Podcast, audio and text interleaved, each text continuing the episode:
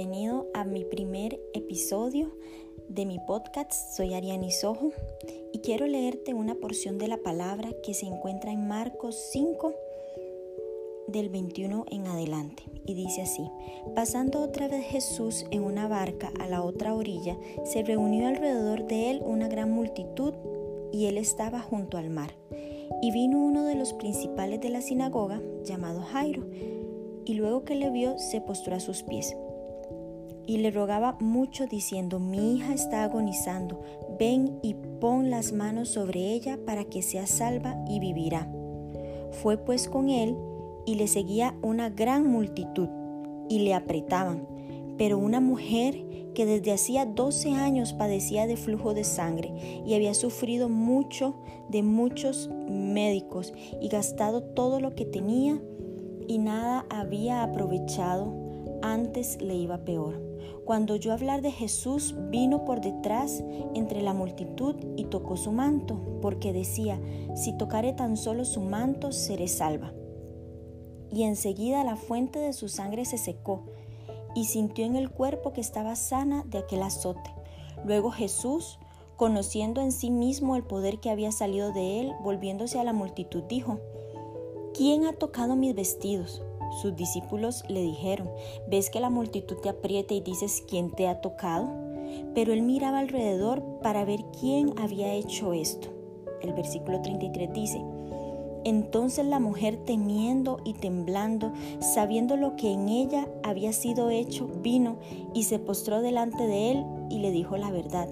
Y él le dijo, hija, tu fe te ha hecho salva, ve en paz y queda sana de tu azote. ¿Cuántas veces nuestra fe es probada? Y en medio de los procesos debemos de vencer esos obstáculos.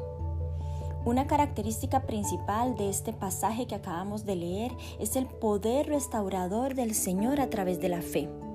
La fe fue evidente en la mujer del flujo de sangre.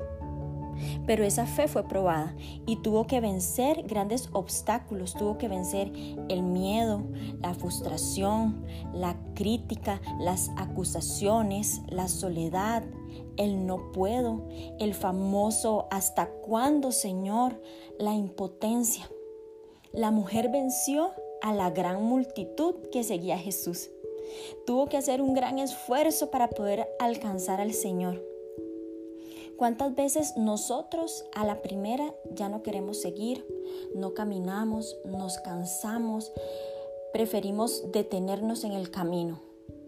Esta mujer estaba segura que si tocaba aunque fuera el borde del manto, quedaría sana.